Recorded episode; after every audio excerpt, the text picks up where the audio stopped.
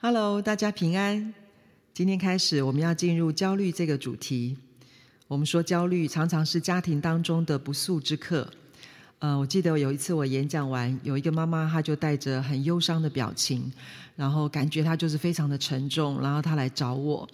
呃，他说他想谈一谈他孩子的状况。那通常呢，呃，就演讲完之后，我跟呃学员们的对谈，我都会先询问一下，除了他们表面的问题，我还问一下啊、就是在这个事情问题当中相关的一些状况。所以我就问他说：“你孩子的年纪啊，好、哦，还有他是男生还是女生？然后他现在的呃这个学习的状况啊，等等。好，那我先了解问题，我觉得才能够做比较正确的判断。”那这个妈妈就说，她的孩子是七岁的一个小女生。那自从上了小学一年级之后，每一餐的这个饭量就减少，那吃的时间也变得比较长哈。以前可能就是二十分钟、三十分钟可以吃完，现在好像吃了快一个钟头。那并且呢，这个孩子上了一年级之后，就不像以前这么听话，教他东，他偏偏要说西。好，那呃，当他边讲的时候呢，这个妈妈就呃开始流眼泪，然后不断的流眼泪，然后一直擦眼泪，看得出来她真的非常非常的焦虑，也非常的伤心。好，女儿怎么变成这样？那经过跟她一段时间的对谈，当然我也呃同理她的心情，然后呃我就说哦、呃，虽然哦这个孩子看起来变了，但我话一转，我就说其实呢，我很想要恭喜你，因为这表示你的孩子长大了。那他听到我这样讲，当然他就就是一脸怀疑，他心里可能还会想说，怎么他觉得他生活里面的噩梦，我还恭喜他？好，那当然我要解释一下，那我的意思是说，这个孩子呢，他长大的标记之一，好，孩子在成长的过程当中，表达他长大的这种标记之一，就是开始他会有自己的想法，他会有自己的喜好。也许呃，孩子的表达不在我们的预期当中，但是如果我们没有给他练习的机会，那他不太容易了解自己，也就没有办法学习合一的表达。好，当然。呃，我会这么说，是在之前我刚刚说我已经先了解他的这个状况，不是生理的因素啊，也不是他有其他的这个学习的问题，好，造成他的食欲不佳或是反抗。那我想，那就是一个孩子成长发展过程当中的一个必经之路，哈，开始有自己的一些的感受想法。那当我这样说明之后呢，这个妈妈终于就破涕为笑了，她就哦，她就比较安心了，哈。那可以用一个比较新的眼光来来看孩子的行行为。那我们谈的过程当中，也给他一些实际的方法，怎么来应对这个状况。其实有时候焦虑真的会放大我们的困难，会放大这个问题。好，焦虑会放大困难，放大问题。我觉得这个是比较可怕的一一个状况。那使原本比较容易解决的一个情形，可能扩大到我们自己都觉得难以承担，然后就一直想，一直想，我们自己就陷入一个很悲情的里面。我想，当然没有人喜欢焦虑的感觉，好，那但是焦虑不是我们不喜欢，他就不会来拜访我们，他常常呃是一个不请自来的家伙哈。那特别是我们觉得，哎呀，这个呃事情跟我们想象的好像有落差。啊，或是我们觉得没有办法掌握，哦，我们觉得能力没有办法应付啦，或者是我们觉得啊，到底要做什么？好，好像要做些什么，可是又不知道要怎么做。那这些时候，我们都很容易看到焦虑的身影。好，那它跟呃其他的情绪，呃，高兴啦、开心啊、期待、沮丧、紧张、害怕等等，好，都一样，它就是一种情绪。那呃，焦虑情绪来的时候，它还会伴随着一些生理的反应啊，比如说肌肉很紧绷啊，好心浮气躁啊，好胸闷，好口干，好头昏睡不着等等，好可能会有这些生理的现象。那在家庭当中呢，其实面对各样大小的事情，还有孩子的成长过程当中，真的有很多的变化。我们常常说计划赶不上变化，在家庭当中真的常常经历到这个状况。那如果再加上我们自己啊，父母亲自己好，我们个人的工作，还有我们的身体健康等等啊，碰到一些棘手的问题，那一起加起来，这些就会成为压力，压力就会产生焦虑感。好，特别我们觉得不知道怎么解决的时候。不过我上次说哈，其实焦虑也不是完全没有益处的，适当的焦虑可以带给人更好的工作能力，也可以激发更多的创意啊。只是大部分的人其实都非常不喜欢，也不想去面对一种失控的感觉。好，当我们要完成的事情却不在我们的预期当中，我们就很容易把那个没有办法掌控的事转移到比较容易掌控的人身上。好，我们当我们不能够掌握别人，或者说不能够啊掌握这些事情的时候，那我们很容易转移到比较容易掌控的人。那当然，这个人呢啊，就是我们最亲近的人啊，我们对孩子啦，对我们的另外一半啦，或者说我们比较亲密的家人，往往在不知不觉当中，我们的这个情绪哈没有控制的啊，就是啊投注在他们的身上，以至于就破坏了家庭的关系啊、亲子的关系啦、夫妻的关系等等。我记得我老大上小学一年级以后，呃，就要开始写作业嘛，哈。那我们第一个孩子要写作业，哇，这个我们就呃会陪伴啦，然后会呃看他哪边不会啦，要教他这样。那因为呢，他常常写功课写很久，到写到晚上大概十点多这样，还没有办法完成。所以我先生呢，看到这种状况就很担心啊。那个担心呢，就是一方面他太晚睡，那那太晚睡呢，就会连连到第二天早上，他可能会起不来。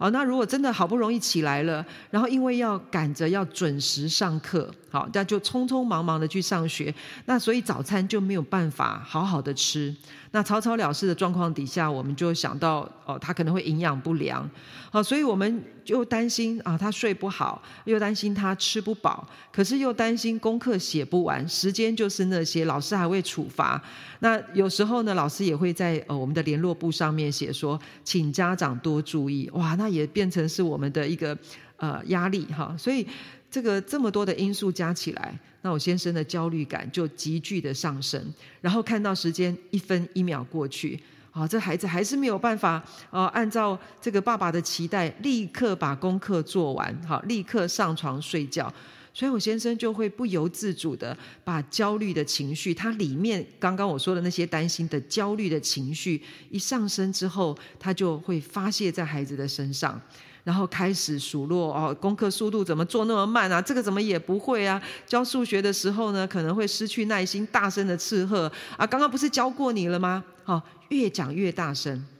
其实人都有防卫机制哈，我们所谓的防卫机制哈，就是为了避免心理上的一种痛苦啦、焦虑啦、尴尬啦、罪恶感啦等等哈，我们就会用一些方法、用一些策略来保护自己。好，让自己不要落入那种内心的难受、不舒服啊，或是一种冲突的状况里面。那防卫机制它就会在这时候启动，好，启动。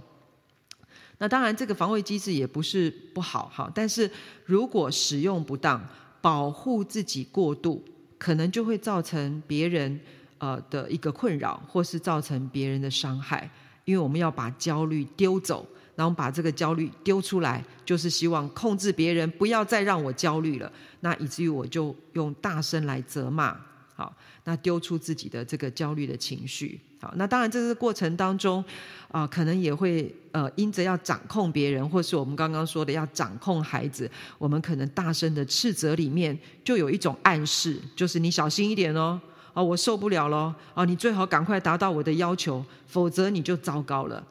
好像这个样子可以暂时疏解一下情绪，好像是可以掌控状况、掌控别人。但是我刚刚说，这会造成亲子关系的破损，对孩子的学习其实也是毫无益处的。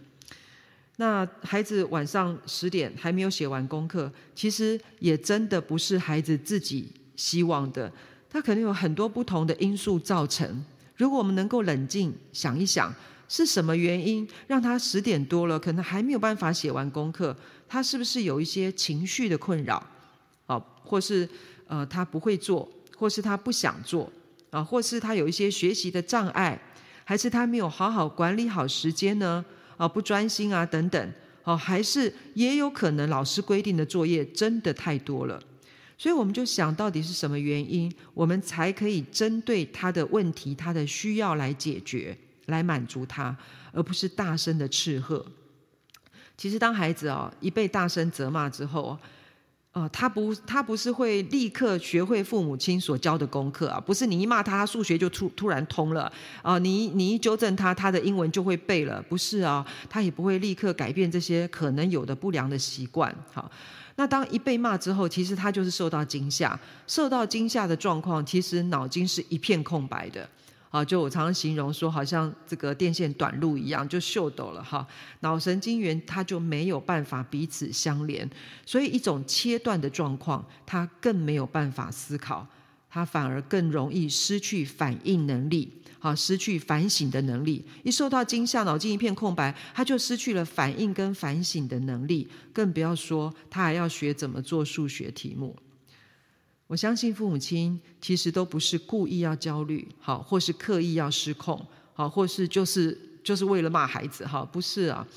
那呃，我想父母亲，好，或是我们这个人，我们碰到一些事件，我们有时候是没有意识到我们已经焦虑了，我们没有意识到，其实我们自己已经很难控制我们自己，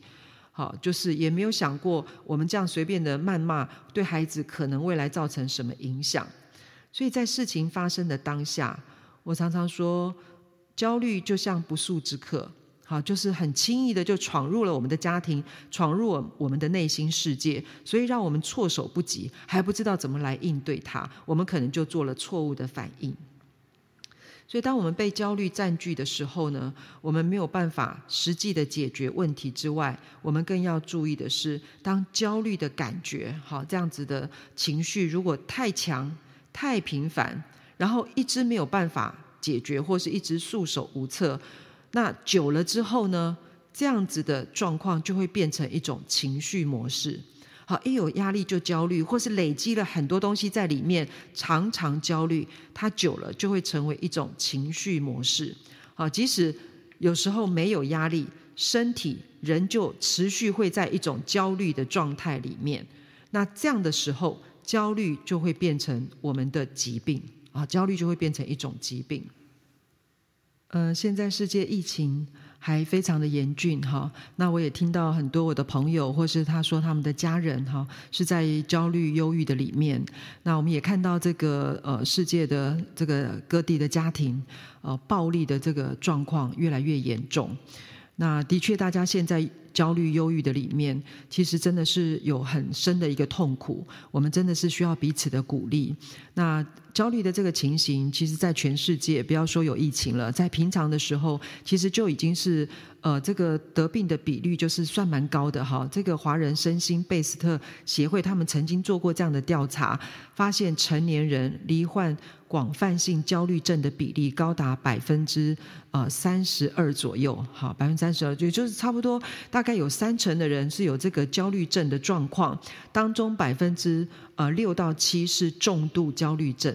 那呃成年人呢，计算在四十岁到六十五岁当中哈，大概中年人的这个这个阶段，大概有六成的人都很焦虑。那调查当中呢，他们为什么会焦虑啊？就是除了工作啦、经济啊、人际之外，家庭是一个主要的因素。那我想我们要关注自己的这个部分，我们能不能够意识到我们自己的情绪已经进入到一个某一个状态？我们可能已经在紧张、焦虑的里面，我们能能不能够感受到我们自己的情绪呢？我想做父母的绝对不要轻忽我们自己的状态。哈，如果我们不能够管理好情绪，不但自己受痛苦，孩子、家庭也会受到很大负面的影响。善待你心中的小孩，也善待你家中的小孩，不要让焦虑住你家哦。祝福大家都平安。